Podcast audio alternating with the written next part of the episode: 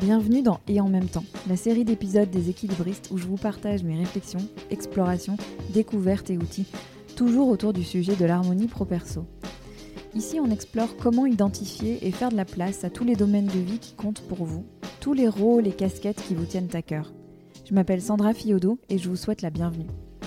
Pour être au courant des sorties des épisodes, pensez à vous abonner sur la plateforme où vous avez l'habitude d'écouter vos podcasts. Et si ces épisodes vous plaisent, vous pouvez les partager avec celles et ceux à qui vous voulez du bien et mettre une note et un commentaire sur Apple Podcast ou Spotify. Pour avoir des nouvelles régulières des équilibristes, la lettre numéro d'équilibriste est là pour ça, avec des ressources et des idées pour aller plus loin dans vos propres explorations. Rendez-vous sur mon site www.leséquilibristes.com. Merci d'être là et place maintenant au sujet du jour. Bonjour, bonjour mes équilibristes. Aujourd'hui, j'avais très envie de vous parler du sujet de fond des équilibristes, qui est l'équilibre vie pro-vie perso, en revenant sur une tribune que j'ai écrite pour Welcome to the Jungle tout début 2021. Le titre de cette tribune, c'était Il n'y a pas la vie pro, la vie perso, il y a la vie point. Et c'est une tribune que j'ai adoré écrire parce qu'elle résume avec beaucoup de, de manière très concentrée toute la philosophie du travail que je mène, que ce soit avec les équilibristes ou ma société de conseil et de coaching Conscious Cultures. Je vais commencer par vous la lire et ensuite je développerai quelques points pour vous permettre de réfléchir à vous et à votre propre notion de l'équilibre et surtout de, la porosité entre sphère perso et sphère pro et comment vous pouvez vous en servir. On y va. Je suis la créatrice d'un podcast qui s'appelle Les équilibristes et je dois l'avouer, je frémis à chaque fois qu'on me dit que mon podcast traite de l'équilibre vie professionnelle-vie personnelle. Je ne l'aime pas beaucoup cette expression. D'abord parce qu'elle exprime très mal ce que les individus ressentent et vivent. Elle suppose une scission, une séparation, qui n'existe que dans la théorie. Ou plus précisément, qui existait peut-être dans une réalité du passé, du temps où les rôles étaient plus radicalement répartis, avec, schématiquement, des hommes au bureau et des femmes à la maison. On peut dire que la donne a changé. En 1975, l'écart de taux d'activité entre les femmes et les hommes était de 31 points. En 2018, il n'était que de 8 points ce qui veut dire qu'en l'espace de 43 ans, l'occupation des espaces domestiques et économiques s'est retrouvée totalement transformée. Équilibre vie pro-vie perso, ça sous-entend que la vie pro et la vie perso sont deux entités séparées, hermétiques. Or, il y a la vie, point. Avec des composantes professionnelles, familiales, amicales, de couple, individuelles, etc., qui s'en mêlent, s'entrechoquent, se nourrissent et se répondent. Le pro d'un côté et le perso de l'autre, ça n'existe que dans les boîtes à bento. Vous savez, ces très belles boîtes japonaises qui permettent de transporter son repas de midi en séparant hermétiquement les carottes râpées de la ratatouille et du fondant au chocolat. Quand je discute avec mes invités dans le podcast, mes auditeurs et auditrices, et toutes les personnes que je croise, tous et toutes me parlent du mélange qu'ils vivent, du travail dans lequel on se replonge parfois le soir, et de tous les sujets dits perso qui se glissent dans leur esprit au cours de la journée. Imaginez que les choses sont tranchées et bien rangées, c'est tout à fait artificiel. Mais c'est aussi très réducteur. En pensant comme ça, on se prive de la richesse infinie qui vient de l'interconnexion des sphères. C'est parce qu'on est marathonienne que la préparation physique et mentale prend beaucoup de place dans notre vie, que l'on pourra transférer toutes ses compétences, ses savoir-faire dans notre sphère professionnelle, nous rendant peut-être plus résistants au stress, particulièrement endurantes, etc. C'est grâce à cette formation à la prise de parole conseillée par notre manager qu'on fera un discours émouvant au mariage de notre sœur. Et c'est parce qu'on est à la tête d'une famille qu'on développe de précieuses capacités de priorisation, d'organisation et de leadership. Qu'est-ce qui est pro et qu'est-ce qui est perso là-dedans? La notion d'équilibre est souvent aussi mal comprise. On a en tête cette image de balance aux deux plateaux bien équilibrés d'un côté et de l'autre. Une image figée, à l'inverse de ce qu'est la vie, succession de déséquilibres. Comme me l'avait si justement souligné une de mes profs de danse, l'équilibre n'est pas un état, mais une recherche. Un danseur, lorsqu'il tient en équilibre, a une apparente immobilité. Mais s'il tient, c'est grâce à tous les micro-ajustements que son corps produit à chaque instant. L'équilibre, c'est donc le mouvement, et surtout pas quelque chose de figé. Et c'est ce mouvement, ces réajustements, que nous avons du mal à intégrer dans la gestion de l'équilibre tel qu'il est pensé aujourd'hui dans les entreprises. Évidemment, une fois qu'on a dit ça, une fois qu'on a dit que équilibre vie pro vie perso c'est une expression insatisfaisante, on n'a pas beaucoup fait avancer le sujet. Parce que cette formule a au moins le mérite d'être claire, de mettre des mots sur une thématique essentielle de nos vies contemporaines. L'année 2020 a fait éclater au grand jour la porosité des sphères pro et perso et rendu pressant le besoin d'intégrer cette donnée dans la manière dont on pense dorénavant le travail.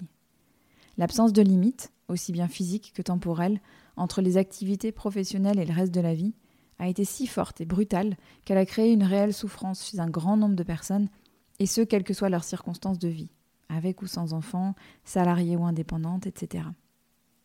Coincé entre une réunion Zoom, des devoirs à faire faire et des repas à préparer, ou sans la possibilité de couper le soir pour aller retrouver ses amis, on se rend bien compte qu'on a besoin de séparation, de sas entre les différents moments de vie. Il y a un enjeu de taille aujourd'hui sur la création de nouvelles limites dans un contexte de pérennisation du télétravail. Vaste sujet pour un autre jour.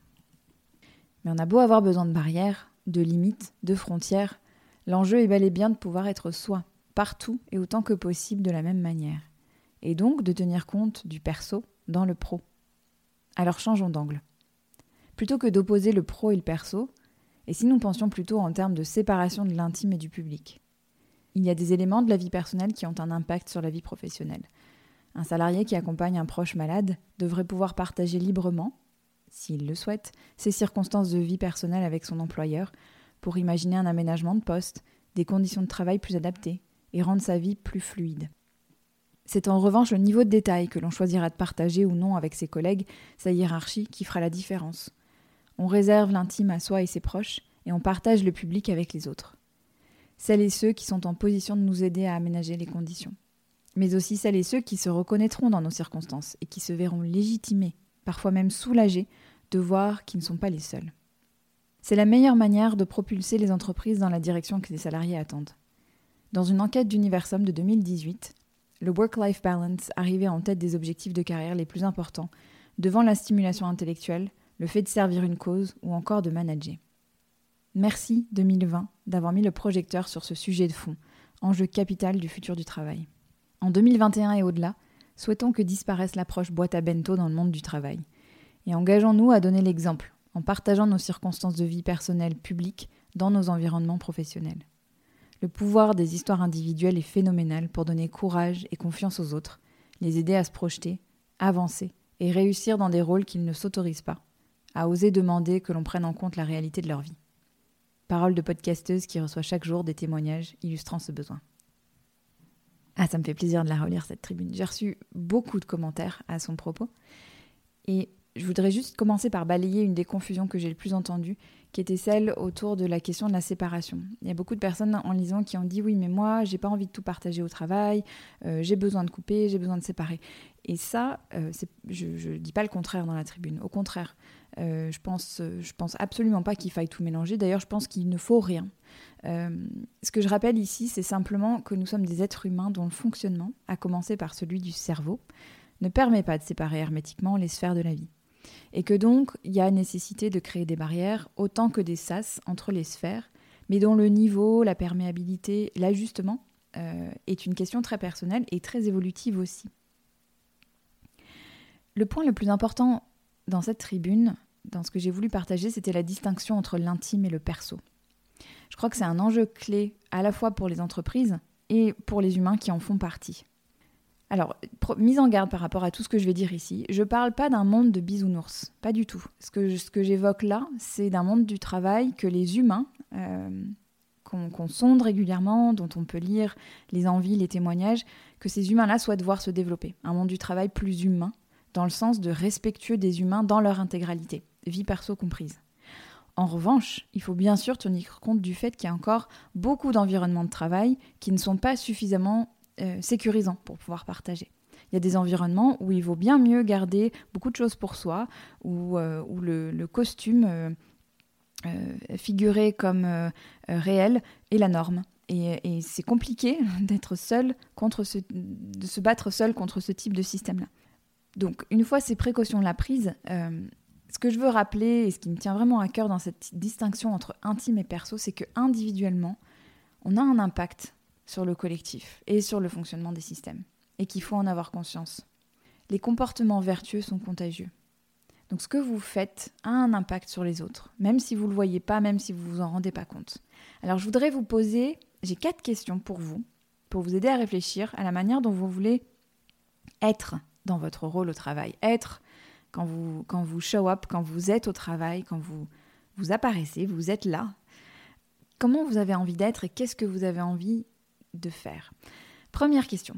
Est-ce qu'il y a des choses personnelles, publiques, que vous pourriez partager au travail et qui feraient du bien aux autres? Personnel public, c'est à l'inverse de personnel intime. personnel intime, on le garde pour soi, on met la limite où on veut, c'est intime. Personnel public, c'est des choses, euh, je pense par exemple à la situation des aidants. Je vais intervenir, au mois de septembre dans un, webinaire euh, pour une administration publique où il y aura quelqu'un qui interviendra sur le rôle des, sur la partie aidant. Moi, j'interviendrai sur la parentalité. Mais un des gros sujets dont on va discuter, c'est justement ça. C'est comment est-ce qu'on libère la parole et comment est-ce qu'on rend ces situations-là qui sont tellement souvent vécues euh, dans le secret, comment est-ce qu'on les rend visibles pour que la vie de ces personnes-là soit plus fluide et soutenable en fait. J'ai vraiment envie d'employer ce mot-là, soutenable. Donc qu'est-ce qu'il y a dans votre vie, euh, des circonstances de vie qui sont personnelles et partageables publiquement, et où vous êtes dans un environnement suffisamment euh, pour pouvoir le partager, euh, même si ça, ça vous met un peu en, disons ça vous demande du courage ou c'est pas forcément le comportement le plus courant, mais vous pourriez vous lancer et, ferait du bien aux autres. Où, pouvez-vous mettre la limite pour partager des choses et qui rendraient ces sujets-là ouverts et accessibles aux autres? Deuxième question. Est-ce qu'il y a des comportements que vous pourriez adopter qui ouvriraient la voie pour d'autres? Je vous explique ce que j'ai en tête. Il y a plusieurs mois, j'ai échangé avec quelqu'un sur LinkedIn, un homme euh, qui rentrait d'Allemagne, euh, une trentaine d'années, avec des enfants jeunes, et qui me racontait à quel point, euh, vu d'Allemagne, c'était un Français expatrié en Allemagne, à quel point, vu de, de, son expatriation en Allemagne, il disait Mais je ne comprends pas comment font mes amis français qui ont de jeunes enfants. Je ne comprends pas comment ils font en quittant le bureau à 19h pour euh, euh, rentrer le soir, faire tout ce qu'il y a à faire avec les enfants, pour vivre en fait leur vie, et puis même pour avoir un lien avec leurs enfants. Je ne comprends pas comment ils vivent. Et cet homme-là, arrivé en France, dans l'entreprise où, où il a été embauché, eh ben, il a commencé à faire ce qu'il faisait en Allemagne, à savoir partir à 17h. Il a commencé à partir à 17h, il faisait son travail, tout était euh, en ordre, bien sûr, ses responsabilités étaient euh, remplies, mais il partait à 17h alors que personne ne le faisait. Et petit à petit, il a vu les gens commencer à partir à 17h, leur travail fait, et que ça ne posait aucun problème. C'est ce type de comportement-là auquel je pense, des comportements vertueux qui font que, ben, parce que vous vous autorisez à le faire, en étant évidemment respectueux et euh, en remplissant les objectifs que, vous devez remplir. Mais qu'est-ce que ça autoriserait pour les autres? Qu'est-ce que vous pourriez faire différemment qui autoriserait les autres à faire différemment? Troisième question. Est-ce qu'il y a des aspects de vous que vous aimeriez plus amener dans votre travail? J'ai deux choses à vous partager par rapport à ça. Je, lisais hier encore un, livre euh, de coaching qui rappelait ceci, qui disait parfois quand on est coach, on a, on a tendance à vouloir prendre une posture de coach sérieux, parce que le coaching c'est sérieux. Et donc euh, de, de, se rigidifier un peu dans une posture qu'on pense être celle qu'il faut qu'on adopte. Or, si on est quelqu'un de, de fantaisiste, qui a beaucoup d'humour, ou qui a une forme d'ironie, ou enfin voilà, ça, il faut l'amener dans sa façon d'être dans le coaching, parce que sinon c'est faux. Et ce qui est faux, ça se sent et ça crée pas des relations authentiques. Or, dans le coaching, on a besoin de relations authentiques. Ça, ça, ça, m'a beaucoup plu de lire ça, euh, et ça fait beaucoup écho à des sujets que, que je traite euh, en entreprise par ailleurs. Mais il y a un autre euh, exemple que je voulais vous partager dans un atelier que j'ai animé récemment chez un client. il y avait une, une, participante qui partageait la très jolie histoire suivante. Elle disait qu'elle est soprano. Et hum, quand elle est stressée, quand elle sent la tension monter, elle, ce qui lui fait du bien, c'est de chanter. Euh, donc quand elle est chez elle, pas de problème. Quand elle est au bureau, elle pensait que c'était un problème. Donc au début, elle, elle, se cachait un peu pour, euh, pour chanter parce que ça, voilà, ça lui faisait du bien, ça la faisait redescendre. Elle s'isolait, elle se cachait. Puis petit à petit, elle s'est rendue compte qu'en fait, euh, les gens appréciaient ça. Elle a eu une personne, deux personnes qui lui ont dit Mais j'adore quand tu chantes, ça me fait du bien aussi. Et donc petit à petit, elle s'est autorisée à amener ça dans euh, l'espace plus public en fait euh, de, son environnement de travail. Et j'ai trouvé cette histoire très belle, une histoire euh, d'inspiration et, de se demander qu'est-ce que je peux emprunter dans cette histoire, qu'est-ce qu'il y a de, que j'aime faire dont je me dis que ça n'a pas sa place au travail, mais après tout, pourquoi pas? Qu'est-ce que ça ferait? Quel impact ça aurait sur les autres? Dernière question pour vous, avant de vous laisser. C'est à quoi ressemblent les barrières que vous mettez en place, consciemment ou non, entre le pro et le perso Je dis consciemment ou non parce que souvent on se rend compte qu'on fait les choses un peu machinalement, parce que les autres bureaux font de cette manière-là, parce qu'on n'a pas beaucoup réfléchi à la question. Je suis toujours très intéressée par les différences culturelles. Et par exemple, aux États-Unis, euh, où j'ai grandi et j'ai beaucoup travaillé avec des équipes américaines aussi. Et à chaque fois, euh, j'aimais bien, quand je, partais en déplacement aux US, euh, retrouver les photos des enfants de mes collègues sur leur bureau. Mais c'était pas que les photos, c'était leur, enfin plein de petits signes de, leurs engagements, de ce qu'ils aimaient, de ce qui était important pour eux. C'était l'occasion de discussion et ça me donnait l'impression de mieux les connaître. Alors c'est pas quelque chose qui est très très courant en France, euh, les photos des enfants parfois, mais on partage pas beaucoup, on, on a une culture très euh, privée pour le coup. Mais voilà, ça c'est une, ça c'est un exemple de barrière, mais il y en a des tas. C'est euh, qu'est-ce que, est-ce que vous, liez d'amitié au travail Comment est-ce que vous coupez le soir cette question elle est très vaste, mais je veux vous amener à réfléchir à la notion de barrière, de barrière. Qu'est-ce qui passe Qu'est-ce qui est perméable et qu'est-ce qui passe du perso dans le pro et qu'est-ce qui passe du pro dans le perso et surtout est-ce que ça vous convient? Est-ce que ça vous va? Est-ce que vous êtes à l'aise avec ça? Est-ce que vous avez l'impression que ça crée du lien, que ça vous protège, que ça vous permet de vous exprimer Qu'est-ce que ça fait pour vous?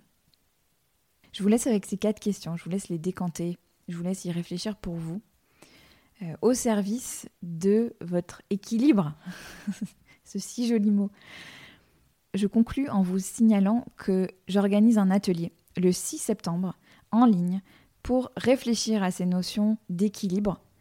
Ce sera la rentrée. Je parie que pour beaucoup d'entre vous, vous avez tout mis en place pour les enfants, pour tout le monde, et que bah, vous, votre activité ou votre temps pour vous, euh, bah, c'est pas tout à fait calé. Donc cet atelier, il est là pour ça. Il est là pour que vous vous réveilliez pas en janvier en me disant mince, je me suis toujours pas inscrit à cette activité que je m'étais juré de faire. C'est vraiment un temps pour vous. Le 6 septembre, c'est la rentrée. Vous êtes encore dans l'énergie des vacances, un peu dans l'ébullition de la rentrée quand même, mais c'est vraiment la volonté de prendre un temps pour vous, en groupe, pour vous poser et vous dire qu'est-ce que je veux mettre en place, qu'est-ce qui compte pour moi, c'est quoi mes priorités pour les mois qui viennent et comment je leur fais de la place. Vous avez le lien pour vous inscrire dans la description de cet épisode et vraiment je me réjouis de vous y retrouver. C'est un atelier super chouette, super vivant. On passe toujours un très bon moment et surtout vous en retirez des choses pour vous, pour avancer, pour mettre en place ce qui compte pour vous. Je vous souhaite une très bonne suite de journée et je vous dis à bientôt mes chers équilibristes.